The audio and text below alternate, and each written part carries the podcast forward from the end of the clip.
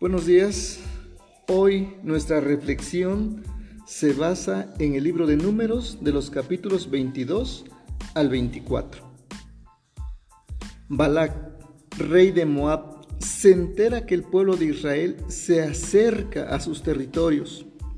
Sabe que el pueblo de Israel dejó de ser un pueblo esclavo y ahora es un pueblo conquistador.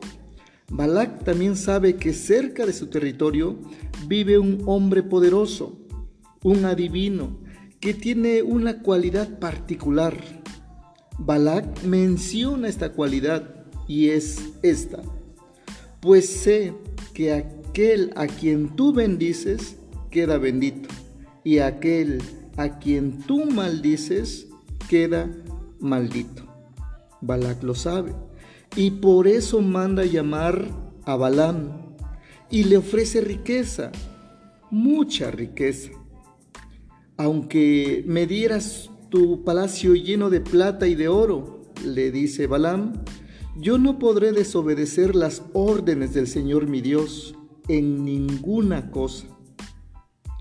Cuando Balaam va a Moab y ve al pueblo de Israel, comienza a bendecirlos una y otra y otra vez. A lo que Balán se enfurece y le dice, eh, mira, te mandé a llamar para que maldigas a este pueblo. Y mira, solo los estás bendiciendo. La respuesta de Balán me encanta y es esta.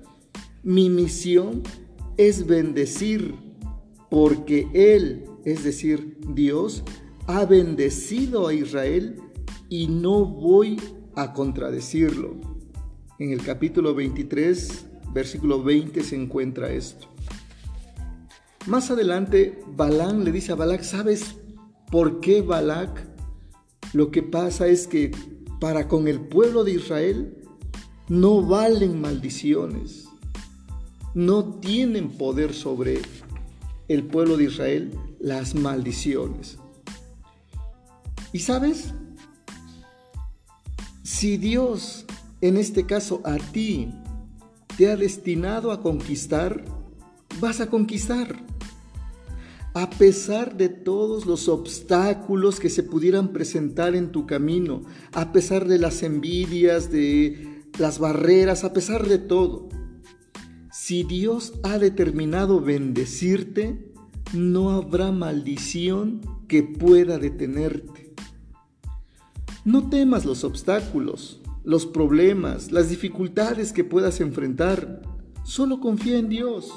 Nunca dejes de confiar en Dios. Antes de terminar, permíteme decirte esto. Para que esa bendición de balance pudiera ser realidad en Israel, este primero tuvo que salir de Egipto y del el desierto. Esta bendición no tendría ningún efecto si el pueblo de Israel hubiera continuado en esos lugares. ¿Sabes? También la bendición que Dios tiene para ti no va a tener ningún efecto si no te atreves a salir de tu zona de confort si no te atreves a luchar para conquistar tus sueños. La bendición solo tiene efecto cuando te decides a luchar por tus sueños. Balán termina diciendo al pueblo de Israel, bendito el que te bendiga y maldito el que te, te maldiga. ¿Y sabes? Hoy yo solo te puedo decir que eres un bendito, una bendita de Dios. Y en el nombre de Jesús te bendigo.